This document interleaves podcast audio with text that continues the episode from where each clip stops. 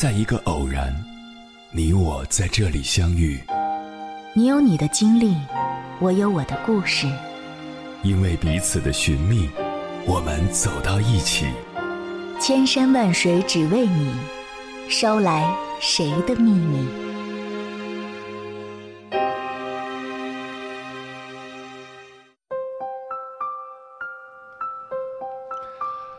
欢迎回来，各位夜行者，这里是正在直播的中国交通广播，千山万水只为你，深夜不孤单。我是迎波，绰号鸭先生。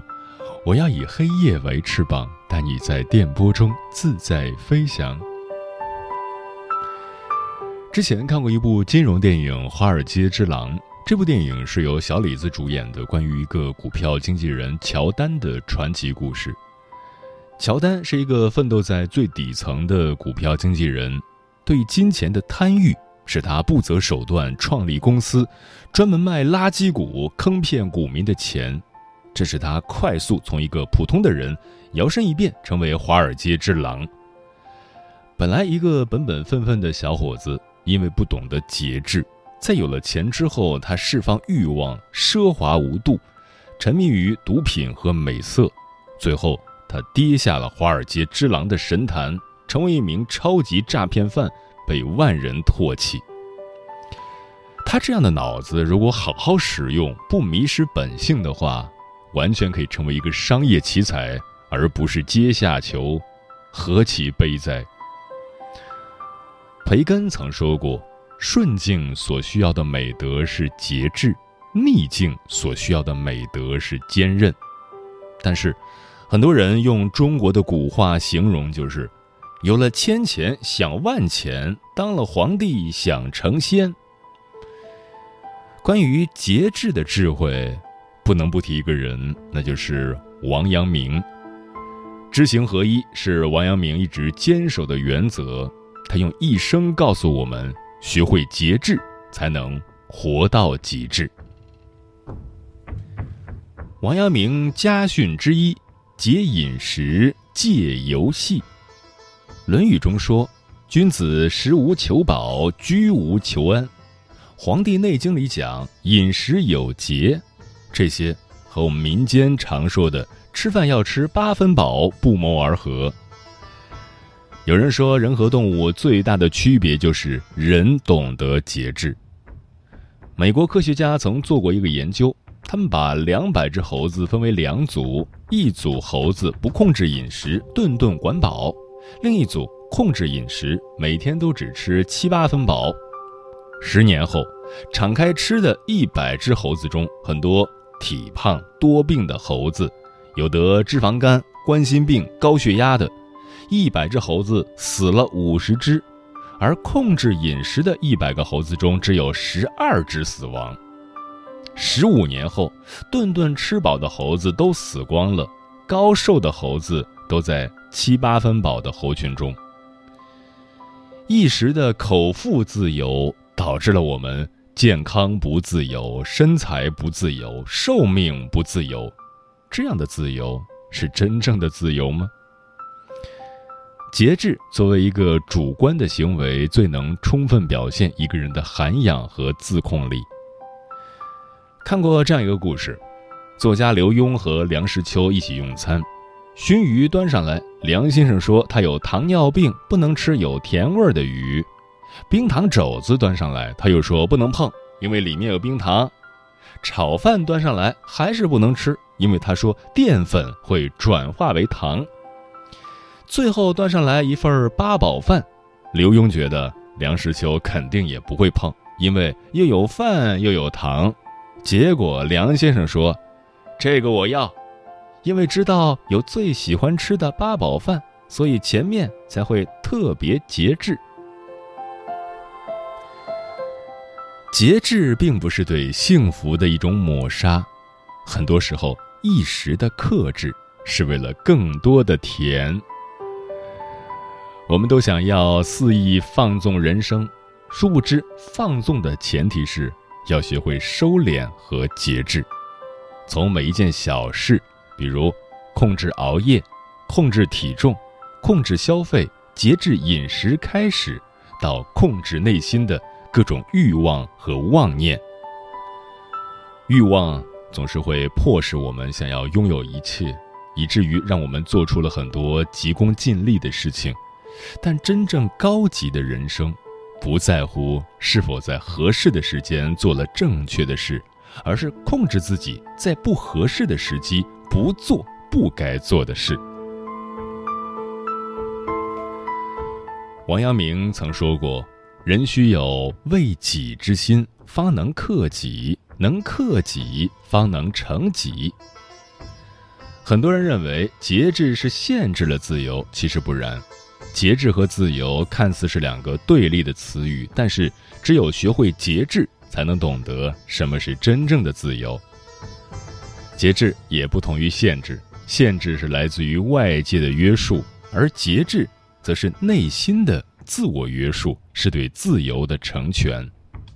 不懂节制自己的行为，就容易触犯法律的底线，为此所有的自由都将无从谈起。又如现在的激素鸡速成蔬菜，个大饱满，却失去了应有的营养和味道。节制生长速度，才能吸纳更多的养分，让生命自由的生长。自由和节制，本就是一对双生子。所有的自由都生于节制。有人说，想吃就吃，想睡就睡是自由；想做什么就做什么是自由。但这些并不是自由，而是本能。真正的自由不是想做什么就做什么，而是我们不想做什么就不做什么。王阳明还说过：“吾辈用功，只求日减，不求日增，减得一分人欲。”便是复得一分天理，何等轻快洒脱，何等简易。人生的幸福源于你在不断减少欲望，物质不需要太多，只要够用就好了。英国女王伊丽莎白二世在生活中会坚持把牙膏用到一点都不剩，每天她也会亲自关掉白金汉宫走廊和小厅堂的灯。香港首富李嘉诚坐拥千亿资产，却热衷于买打折商品，西装眼镜一用就是好多年，那块戴了二十多年的手表也仅三千元。并不是他们买不起新的，而是他们懂得知足常乐，这才是莫大的幸福。所有最好的，不过是刚刚好。当懂得节制时，人生的智慧。生命的自由，生活的幸福，定会如约而至。接下来，千山万水只为你，跟朋友们分享的文章选自《精读》，名字叫《懂得节制，方能活到极致》，作者夏木。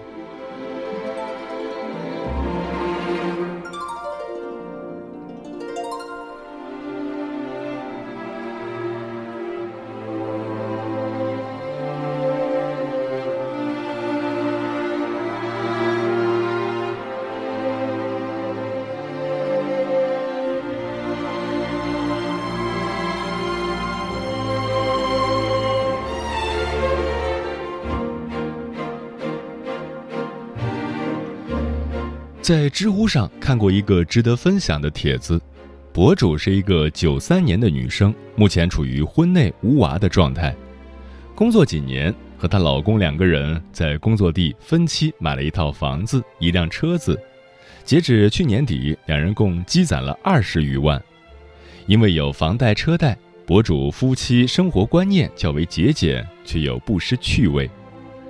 工作日上午。女生会随机做些玉米、番薯、香肠、鸡蛋，食材容易准备，又能让一上午能量满满。由于各自忙碌，工作餐一般就在单位解决。到了晚上，做一份蒜泥白肉，快炒一份青菜，加上一人一碗的葱油拌面，用时短却干净可口。重点是折合下来不过一顿外卖的价格。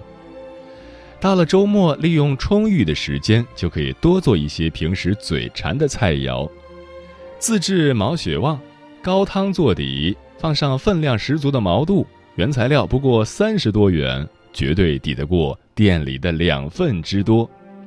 自制串撸，各种喜爱的原料搭配各种口味的酱料，绝对是一场味蕾的享受。自酿米酒，香飘十里，偶尔尝尝，身心舒畅。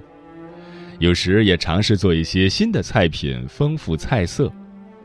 疫情期间刚好碰上生日，女生就自己做了四层奶油水果蛋糕，味道也不错。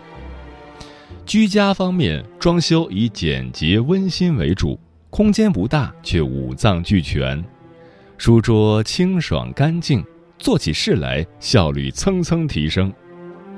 因为喜欢绿植，家里时常有花卉绿叶装点修饰，有时网购一大束百合。到家依旧新鲜清香，包邮不到十块。有时到附近市场采购，满满一辆共享单车的绿植，绝对把家里装点的绿意盎然。有时跟朋友拼单，鲜艳亮丽的玫瑰让人一看就舒心。看完夫妻俩的私生活，不少网友连连称赞，有网友甚至评论道。不羡慕他人夫妻的豪宅，反而羡慕小两口这种简单温馨却又不失精致的生活。在这个过度放纵欲望的时代，我们看过太多用金钱堆积出看似精致有品的面子生活。有人概括过这些年轻人的状态：住在月租一千五百块的房子里，拿着月薪五千的工资。过着月入过万的日子。相比之下，博主的生活恬静简单，少了许多金钱的味道，却多了一份生活的本真。周国平说：“一个人只要肯约束自己的欲望，满足于过比较简单的生活，生命的疆域会更加宽阔。”深以为然。适度节制自己的欲望，让生活少点装饰，多点淳朴，你的人生反而更有一番趣味。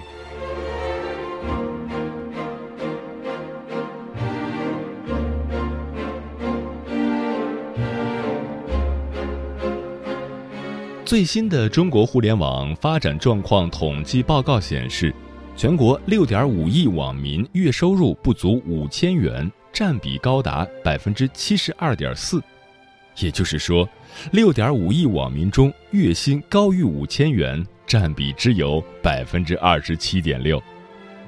这个数字是不是与你平日在网络世界里所听所闻的差距很大？其实，现在的年轻人真的没有想象中那么有钱，只是没存款的他们却特别擅长花钱。甚至不惜通过借贷来满足自己膨胀的欲望。电影《一个购物狂的自白》中，女主就是一个不折不扣的购物狂，大堆的化妆品、各种款式的衣服、不同颜色的丝巾堆满了她的家。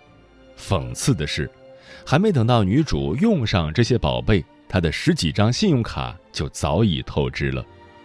一开始，她以为眼前的一切。只是一个小小的麻烦，却不料被讨债人追到公司当众出丑。更悲剧的是，他还因此失去了爱情、友情。有网友对现代人的生活状态做出总结：能买吸尘器就不用扫帚，吃完牛油果又要吃藜麦，一百块钱一张的面膜用起来也不心疼，口红两三支不够，要集齐全套，租房得独立厨卫。还要带落地窗。先哲亚里士多德有言：“所谓奴隶，就是欲望战胜理性的人。过度的物欲会让你迷失人生的方向，尤其是当你的能力匹配不上你过剩的欲望时，人生注定是一场悲剧。”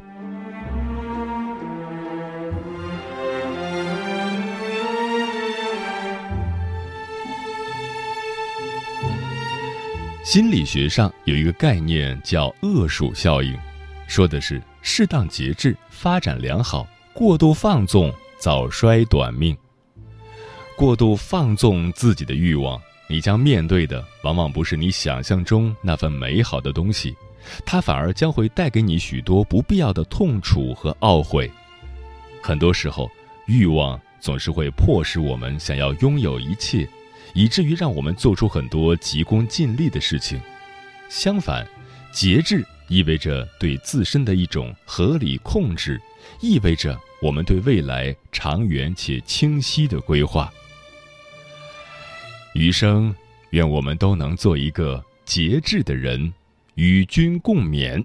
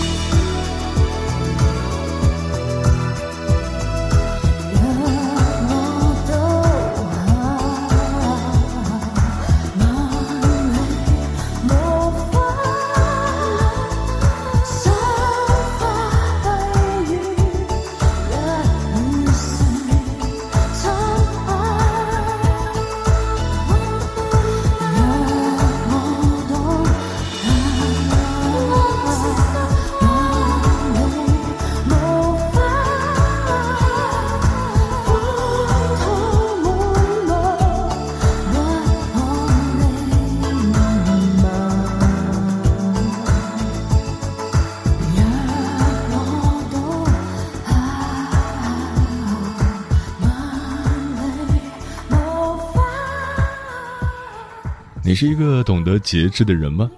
听友风林说：“我们每个人都有自己特别喜欢的东西和喜欢做的事，但是一定要有节制，不能肆无忌惮。懂得节制，我们才会更加的快乐和健康。”以前的我或许是虚荣心作祟吧，总喜欢买买买，把购物当做一种减压和消遣的方式。随着年龄的增长，消费需求在不断下降，学会了理性消费，学会了断舍离，学会了说不。慢慢的将消费用于自我投资，其实将节制再上升一个高度，便是自律。自律可以让我们的生活更加美好，独立的人格再加上健康的体魄，这一切都是美好生活开始的基础。迟暮少年说：“懂节制，知进退，方得长久。自古欲壑难填，欲望是填不满的，这就像是底线，有底线也要有上限。”才能让自己的人生变得更精彩。逆光飞翔说：“欲望是由人的本性产生的，想达到某种目的的要求。欲望无善恶之分，关键在于如何控制。”放手回归说：“节制是一个度，很多人都难以把握。比如饭要七分饱，适当运动，劳逸结合，才会有健康的身体。爱别人，先要爱自己，宽容别人，从容自己。”我们都有缺点，宽阔的胸襟能使你拨云见日。切莫贪婪，万事万物随缘。贪婪和幸福永远不会见面。专吃彩霞的鸟儿说：“人的欲望是无穷的，我们要懂得量力而行，适可而止，最好不过刚刚好。当你变得理智，学会了克制，明白了计算得失，也就懂得了安排自己的日常生活。”懂得节制，幸福会多一些。与君同梦说，人生与其不断追求而无法满足，不如先沉淀自己，看清内心深处真正的需求。只要愿意打开封闭的心，去体会、去拥抱眼前的幸福，就会比别人活得更富足、更开心。嗯，大家的留言都很精彩。曾经看过一个故事，船王哈利在把公司交给二十三岁的儿子小哈利前，带儿子去了赌场，给儿子两千块钱，让他无论如何不能把钱都输精光了。但是儿子控制不住欲望，输了想捞本儿，赢了想赢更多，最后接连几次把父亲给的钱都输光了。后来小哈利总结教训，输赢都控制在百分之十左右。这个时候。小哈利突然接到自己被任命的消息，倍感吃惊地问父亲：“我还不懂公司业务呢。”老哈利却一脸轻松地说：“业务不过是小事儿。世上多少人失败，不是因为不懂业务，而是控制不了自己的情绪和欲望。我们的欲望就相当于车的油门，而节制就相当于刹车。如果一辆车只有油门而没有刹车，后果只能是车毁人亡。古希腊历史学家希罗多德曾说过：“上帝欲使之灭亡，必先使其疯狂。”当你控制不住欲望时，请记住：良田千顷不过一日三餐，广厦万间只睡卧榻三尺，位高权重也不过沧海一粟。谦卑是当你有资本高调时。你选择了低调，节制是当你有条件奢侈时，你却选择了朴素，才是做人的最高境界。时间过得很快，转眼就要跟朋友们说再见了。感谢你收听本期的《千山万水只为你》。如果你对我的节目有什么好的建议，或者想要投稿，可以关注我的个人微信公众号和新浪微博，我是鸭先生，乌鸦的鸭，与我取得联系。晚安，夜行者们。不要再逗留，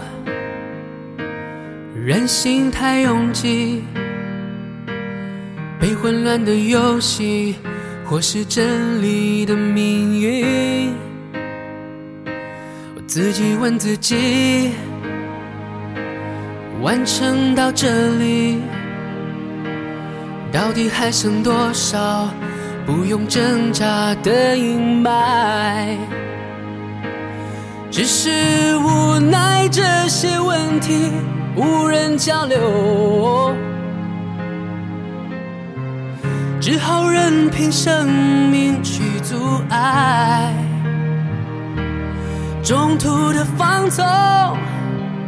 才选错了出口，泛滥的欲望无限，却沦为成烂醉。早已该放手，这无休的阴谋，玩笑已过半，不要不该，路还有寒流。梦还没腐朽，命运到最后不忘心安，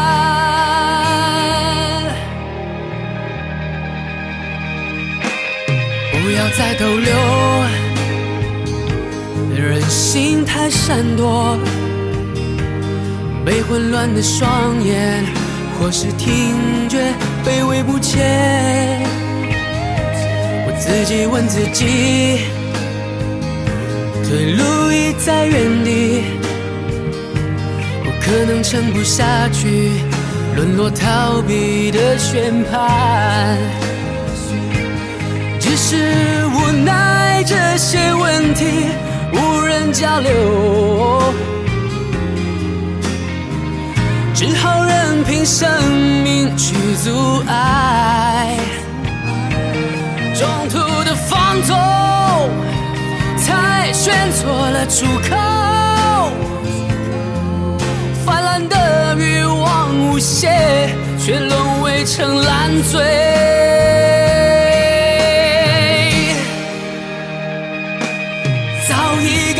手，这无休的阴谋，玩笑已过半。不能不由不该，一路还有汗流，梦还没有腐朽，命运到最后，记得勿忘心爱。